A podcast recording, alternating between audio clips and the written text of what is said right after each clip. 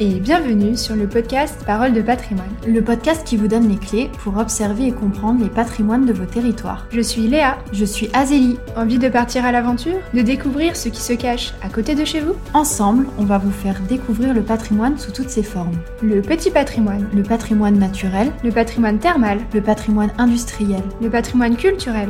Retrouvez-nous une à deux fois par mois sur une thématique qui vient décrypter un des aspects du patrimoine, en format duo ou en format invité. On vous donne nos meilleurs tips et nos recommandations pour vous faire partager l'envie de partir à la découverte des différents patrimoines de vos territoires. Et c'est parti pour l'épisode du jour.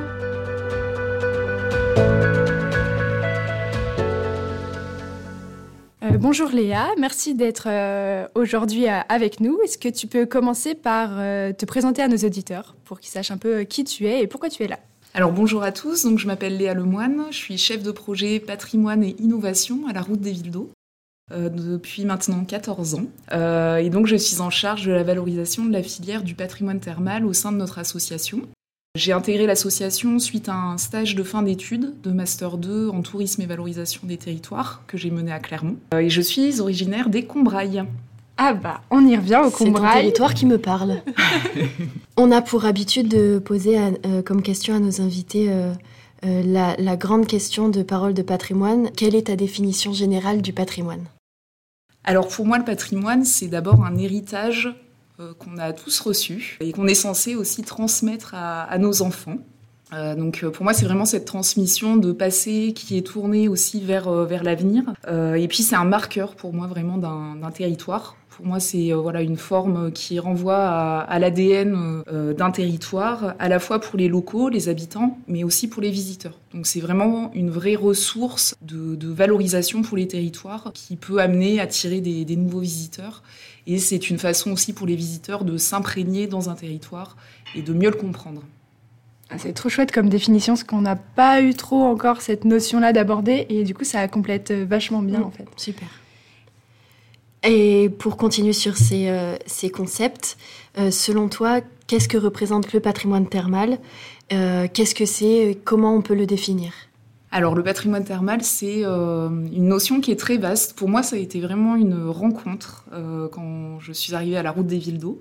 C'était un patrimoine que je connaissais pas forcément, euh, bien, bien que je suis auvergnate. Alors le patrimoine thermal, il est assez pluriel, à la fois dans les formes, puisqu'on a à la fois un patrimoine qui est matériel, avec des marqueurs bien spécifiques au niveau architectural, par exemple. Et c'est aussi un patrimoine immatériel, avec la pratique des eaux, avec la, la venue d'un public étranger euh, au cœur euh, du Massif central, par exemple. Donc c'est cette double notion, patrimoine matériel et immatériel. Et par rapport au patrimoine thermal, comme tu viens de nous le dire, est-ce que tu peux nous en dire un peu plus sur euh, ce patrimoine peut-être euh, architectural ou sur euh, les spécificités de, de- de ce type de patrimoine? Alors le patrimoine thermal, il est identifiable à travers des marqueurs déjà architecturaux. On parle même du triptyque thermal, en fait, des fonctions des villes thermales dans leur développement, donc des villes qui ont été construites pour la plupart à partir de la seconde moitié du 19e siècle, comme on les connaît aujourd'hui. Euh, Alors ce triptyque, repose sur trois fonctions. La première, c'est bien sûr soigner. On va construire des établissements thermaux au plus près du griffon. Le griffon, c'est la, la zone d'émergence de la, de la source où on va capter l'eau. Les établissements thermaux, euh, pour euh, beaucoup, sont vraiment des, euh, des monuments à la gloire de l'eau, des temples même de l'eau, on les appelle comme ça. C'est le cas par exemple au Mont d'Or, à Bourbon-l'Archambault, à Saint-Honoré-les-Bains. Donc le- les termes, c'est, ça va être vraiment la pièce maîtresse autour de laquelle va se développer la ville d'eau en général.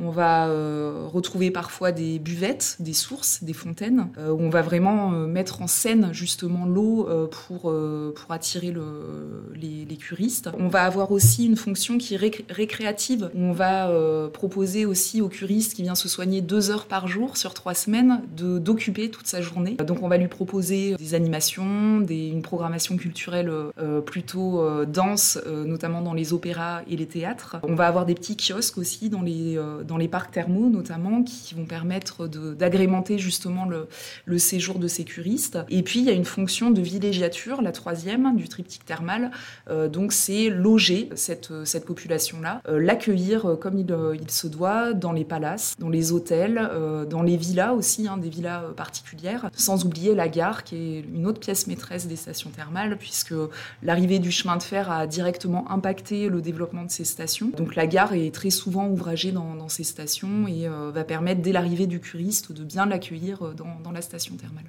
Et comment on reconnaît un petit peu euh, toutes ces architectures spécifiques? On a parlé de l'opéra, on a parlé des villas. Euh, c'est euh, qu'est-ce qui caractérise un petit peu cette architecture thermale visuellement? Parce que c'est une, architecture qui est très visuelle, très colorée, très mmh. graphique. Tu aurais des choses à nous dire par rapport à tout ça? Alors, il n'y a pas un style en particulier dans les villes d'eau. C'est ça qui est très intéressant, je pense, pour, pour les habitants, mais aussi pour les visiteurs. C'est qu'on est vraiment sur un éclectisme des styles des styles qui dépassent complètement les frontières. C'est-à-dire vous allez à la Bourboule, vous êtes en face des grands termes, vous pensez être euh, en Orient avec euh, ces dômes euh, néo-byzantins. Donc il y a vraiment un mélange en fait de styles, de techniques aussi, hein, parce que ces, stations thermales, elles ont bénéficié de toutes les techniques de l'époque, avec l'architecture du verre, de l'utilisation de la ferronnerie aussi. Donc il y a vraiment un mélange de styles euh, très variés, très, euh, frais, qu'on ne retrouve pas dans d'autres villes, qui ont été construites, euh, je dirais, un peu plus au fil du temps. Bien souvent, dans les stations thermales, on n'hésitait pas des fois à raser certains bâtiments pour justement reconstruire et être au goût de l'époque, des goûts qui étaient véhiculés en général par les expositions universelles et coloniales. Donc en fait, on est vraiment dans des villes parfois champignons qui sortent de terre, avec un urbanisme qui est bien planifié, la présence du parc thermal, un environnement qui est plutôt privilégié et euh, des styles qui sont foisonnants euh, et qu'on a la chance aujourd'hui euh, de pouvoir découvrir à nos portes.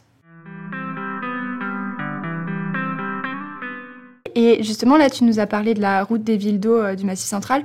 tu peux nous en parler un peu plus, son origine, ses missions Quel est le rôle de cette association par rapport à ce patrimoine thermal?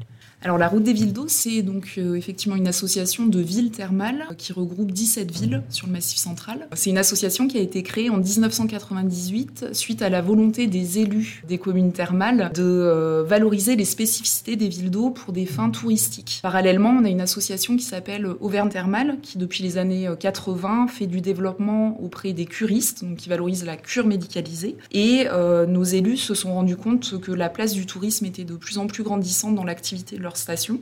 Donc il fallait un petit peu pousser ça. Donc c'est la raison pour laquelle notre euh, association a été créée avec le soutien euh, à l'époque du CGET, aujourd'hui ANCT. Et euh, l'objectif de départ était effectivement de mettre en avant les spécificités donc, des villes d'eau, à savoir l'eau thermale utilisée à des fins de bien-être et le patrimoine thermal comme décor attirant des nouveaux visiteurs. On travaille sur deux, trois grandes euh, mission, la valorisation du bien-être avec les voyagistes, euh, donc à travers le, packaging euh, de, l'offre touristique, la valorisation du patrimoine thermal dont j'ai la charge et la reconnaissance de ce patrimoine à une échelle européenne et aujourd'hui internationale avec le classement UNESCO. Tu nous as parlé d'un sigle ANCT Oui. C'est quoi? Alors c'est l'Agence nationale de cohésion des territoires. Pour faire simple, c'est le ministère de l'aménagement du territoire en massif montagneux. Donc euh, pour ce qui nous concerne, c'est à l'échelle du Massif central. D'accord, très bien. C'est 17 villes mhm. Et sur quels critères de sélection? Alors il n'y a pas de véritable critères. Euh, si ce n'est que dès, du départ, il faut qu'il y ait une volonté euh, politique de la ville, de la ville thermale. Alors, il faut bien sûr que ça soit une ville thermale ou une ancienne ville d'eau, euh, qui est encore des témoins de, cette activité-là ou une activité de bien-être à minima. Et c'est avant tout euh, une volonté en fait de rejoindre notre notre association. Voilà, donc il faut être localisé dans le Massif central et euh, avoir cette spécificité de, de ville d'eau. D'accord. Et pas spécifiquement dans le Puy-de-Dôme? Non, non, non, au contraire, on est sur neuf départements et quatre régions administratives aujourd'hui. Voilà, donc on couvre à peu près toute la totalité du massif central en fait donc après, euh, ce qui est intéressant, c'est que chaque ville a ses spécificités liées à son eau spécifique et à son territoire aussi. Il faut composer avec tout ça. Alors effectivement, euh, les, et notamment en France, c'est vraiment un phénomène franco-français. Dès le 19e siècle, les stations thermales de France se sont spécialisées euh, dans un traitement particulier. Il y a eu beaucoup de recherches euh, de l'Académie de médecine notamment, euh, justement pour rechercher les propriétés des eaux thermales pour proposer des soins et une cure adaptée à certaines pathologies.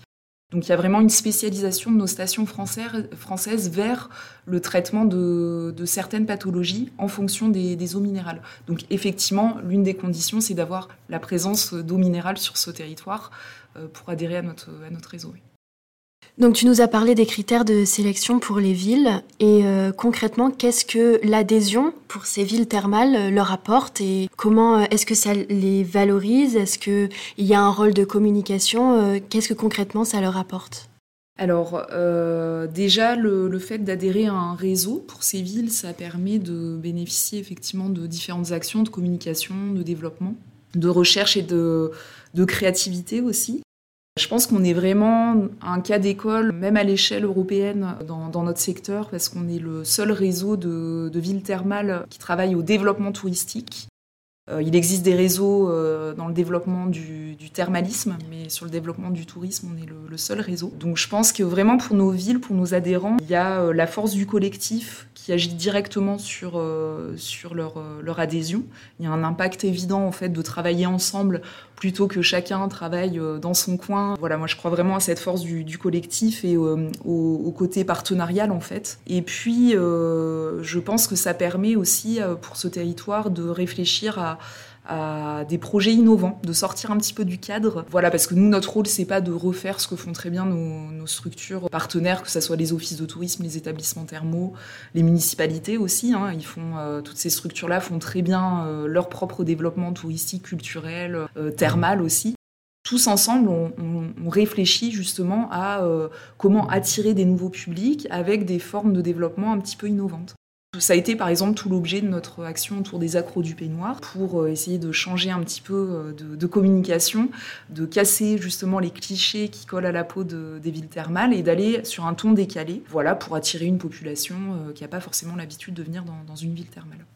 D'accord. Et les accros du peignoir, qu'est-ce que c'est? Alors les accros du peignoir, c'est un concept, déjà une marque qui est déposée à l'INPI depuis 2016, donc propriété de la route des villes d'eau. C'est un concept euh, qui a été euh, imaginé par deux scénaristes, Marie-Pierre de Marty et Sébastien Saint-Martin. Et ce concept, il, raconte en fait euh, la communauté des amoureux de peignoir et de bien-être, justement par rapport à cet art de vivre qui, qui est présent dans les villes thermales un art de vivre qui est tourné vers le bien-être, le, le slow life, le slow d'une manière générale. Le slow tourisme. Le slow tourisme aussi, c'est ça. Et la façon de, quelque part, se mettre dans une petite bulle euh, quand on vient en station thermale. On laisse son téléphone, on se déconnecte de son quotidien et on vient prendre soin de soi. Euh, l'eau thermale, elle a des effets directs pour ça. Et l'architecture et le patrimoine thermal dans son ensemble agit aussi directement pour euh, ce, ce retour à soi, ce recentrage, ce retour aux sources. Et dans, dans, tout cet écosystème, comment euh, toi tu agis? Quel, quel, est ton rôle dans tout ça? Alors, mon rôle, il est pluriel. Euh, on est une petite association hein, parce qu'on est, euh, on est plusieurs salariés, euh, mais on est une petite équipe, mais qui est très créative. Donc, moi, je suis chargée plus de défricher des nouvelles idées, en se basant bien sûr sur la valorisation du patrimoine, mais aussi en, ouvrant des portes vers d'autres, d'autres secteurs, d'autres partenaires. Et ça a été notamment tout l'objet de, de ce dossier lié au storytelling avec les accros du peignoir, L'idée, c'était de faire un petit état des lieux de ce qu'on était en 2015, euh, de voir comment on communiquait et avec les, outils numériques, comment on pouvait déployer une stratégie euh, de communication un peu plus grand public. Ce concept des accros du peignoir, on l'a développé euh, avec l'accueil de carnétistes de voyage en partenariat avec l'association Il faut aller voir. On a 12 carnétistes qui sont venus en 2016 croquer notre patrimoine et l'art de vivre et on en a fait un carnet de voyage et une exposition itinérante. On a aussi travaillé un web documentaire et euh, une web série, justement, pour raconter un petit peu euh, tout, euh, tout ce beau patrimoine et cet art de vivre. Merci beaucoup de nous avoir expliqué ton rôle au sein de cette association. Et donc concrètement, quel projet, par exemple, si tu as un projet spécifique à nous parler, lequel te marque le plus en ce moment? Alors, euh, c'est un projet que je viens de terminer, mais qui va avoir une suite. C'est un projet qui s'appelle les voyages artistiques avec les accros du peignoir, qui est un projet tourné vers euh, le développement culturel, parce que suite justement à cette expérience avec les carnétistes de voyage, qui a vraiment bien marché euh, auprès du grand public, mais aussi avec l'accueil de nos partenaires de, de, ces carnétistes, on s'est dit qu'on pouvait aller un petit peu plus loin dans la production culturelle. donc, on s'est associé à l'école de design de Saint-Étienne pour faire travailler 70 étudiants sur notre thématique ils ont mené des productions autour du design textile avec la création bien sûr de, peignoirs designés. On a eu aussi la création de fiction euh, dans, une discipline de design d'espace, la production d'affiches euh, avec euh, un travail de design graphique, la production d'objets aussi liés, liés au thermalisme. Donc ça c'était le premier volet de, ce projet. le second volet c'est des résidences d'artistes en street art et en art numérique. On en a eu six sur notre territoire, où on a accueilli des artistes donc, pour produire des, fresques euh, en street art, en lien avec l'eau bien souvent, euh, et également en art numérique. Euh, et le dernier volet, c'est un volet photographique, puisqu'on a travaillé avec Marie-Elsa Nils et Aude Lévis, notre directrice artistique, à une création photographique qui rend compte justement de toutes ces phases de production. Et aujourd'hui, ce projet, il s'est transformé en exposition itinérante. donc actuellement, vous pouvez découvrir cette expo dans le parc thermal de Roya Chamalière, également au casino au terme et à l'office de tourisme jusqu'au 24 avril.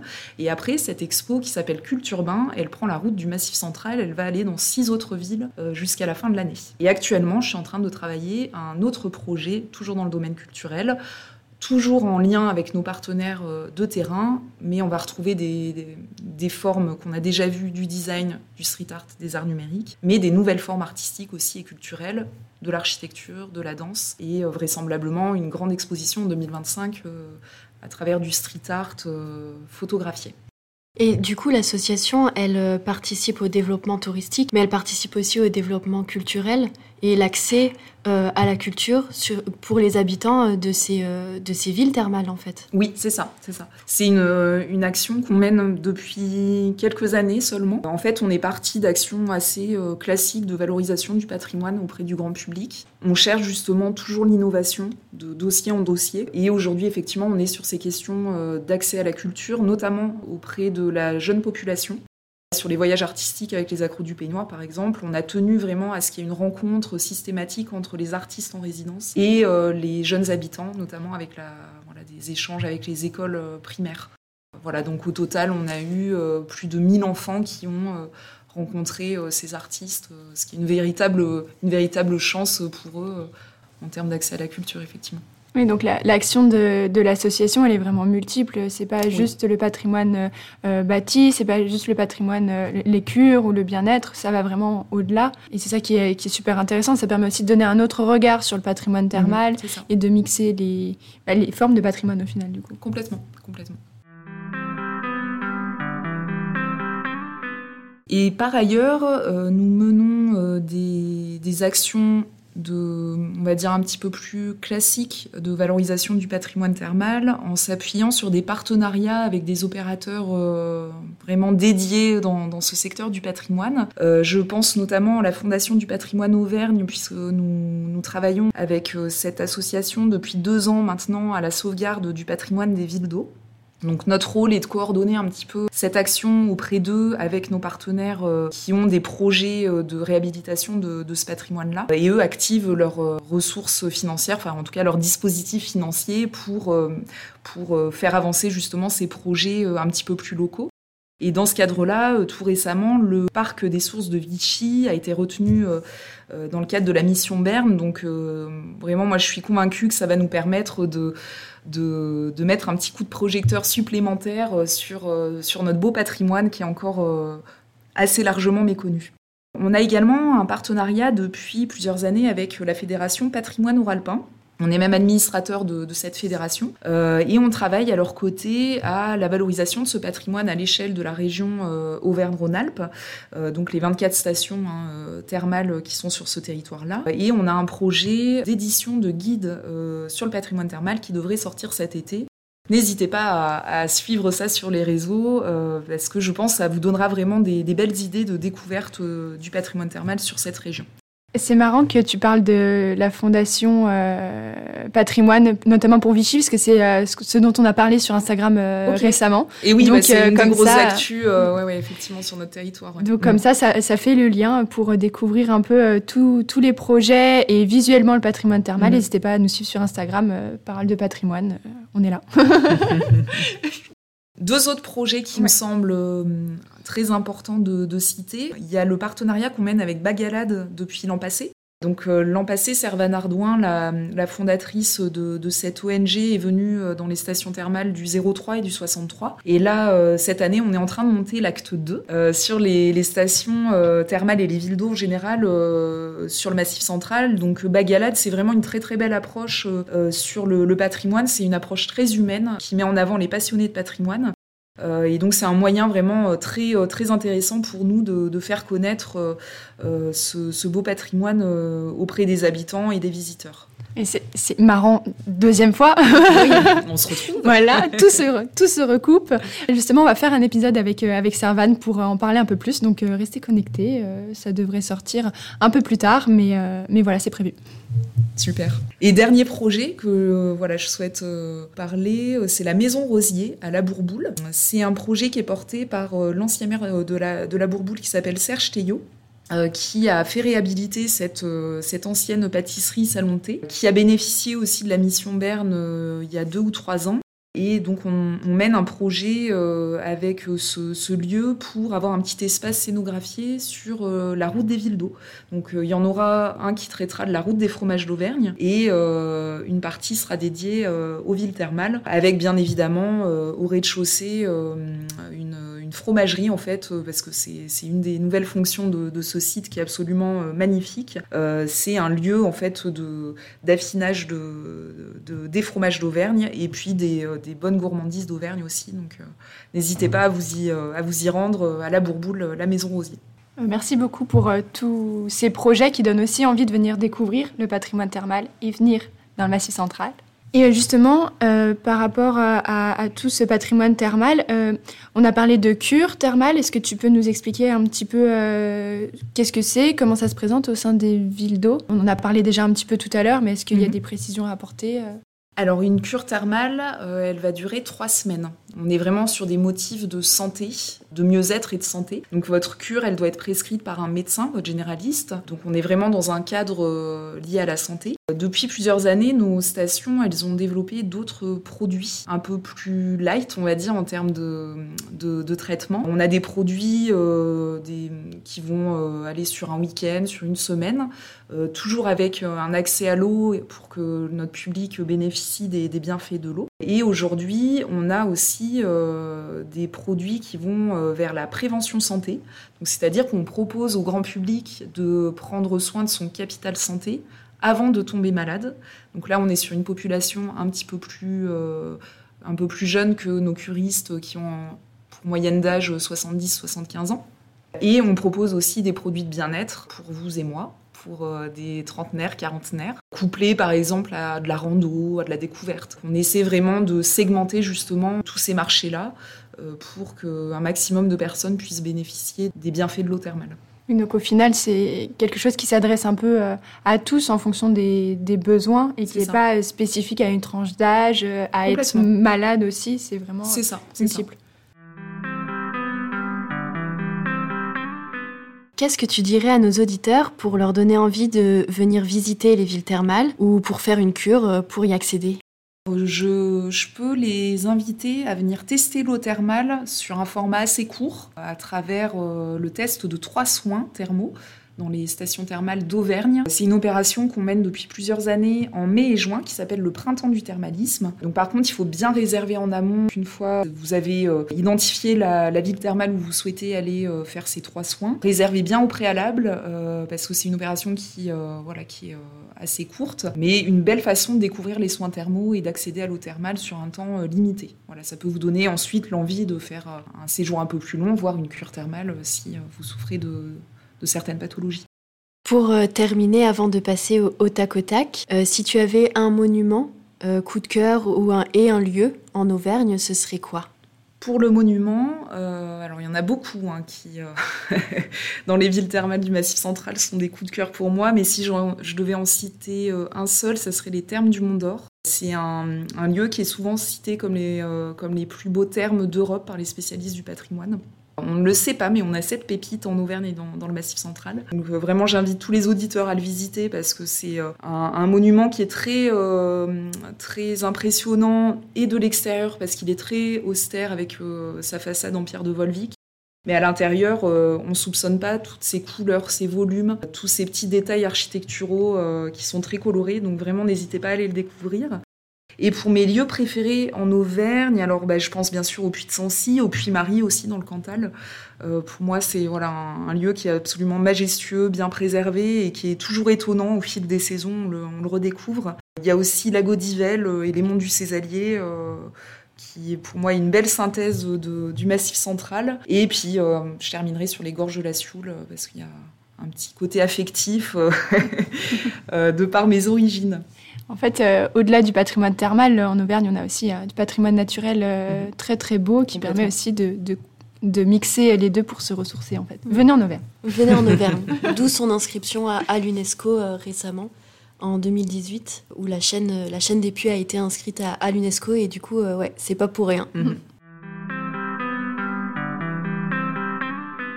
Pour euh, clôturer cet épisode, on va passer à notre euh, tac au tac. Donc pour expliquer euh, rapidement, on va te poser une série de questions et le but c'est de répondre spontanément, d'où le nom.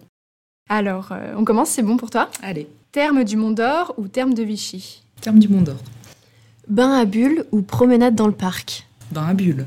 Puy de Sancy ou Puy-Marie Puy-Marie. Théâtre ou casino? Théâtre. Tong ou claquette? Tong. Pastilles de Vichy ou pâte de fruits d'Auvergne Pastilles de Vichy. Et pour euh, clôturer euh, les questions, euh, pour, pour finir l'épisode, est-ce que tu aurais une citation, un livre, une recommandation pour nos auditeurs pour aller un peu plus loin sur la thématique des termes? Alors pour s'informer sur le patrimoine thermal dans son ensemble, vous pouvez aller sur notre site villedo.com. Vous retrouverez dans la rubrique patrimoine tous nos inventaires. Donc euh, voilà, si vous voulez avoir euh, une information assez exhaustive sur le patrimoine thermal des, 17 villes d'eau de notre réseau, n'hésitez pas. Et après, bah, n'hésitez pas à nous contacter euh, directement à la route des villes d'eau ou à visiter notre site lesacrodupeignoir.com pour découvrir ce patrimoine. On a des brochures, des documentations qu'on peut vous envoyer aussi, donc n'hésitez pas à nous contacter. Bah, merci beaucoup. On va mettre euh, tout ça dans la description aussi. Et, euh, et dans la newsletter. Dans la newsletter, voilà, on envoie toutes les ressources avec la newsletter. Donc abonnez-vous à la newsletter aussi, c'est important. Et euh, merci Léa pour toutes ces réponses, toutes ces informations. C'était super intéressant. Merci beaucoup Léa. Bah, merci à vous. Retrouvez-nous pour la suite sur toutes les plateformes d'écoute et en vidéo sur notre chaîne YouTube Parole de patrimoine. Vous pouvez aussi nous rejoindre sur nos comptes Instagram Voyage en Canap et Philosélie et souscrire à la newsletter du podcast pour ne rien rater de l'aventure. Et si vous avez aimé cet épisode, n'oubliez pas de nous laisser votre avis.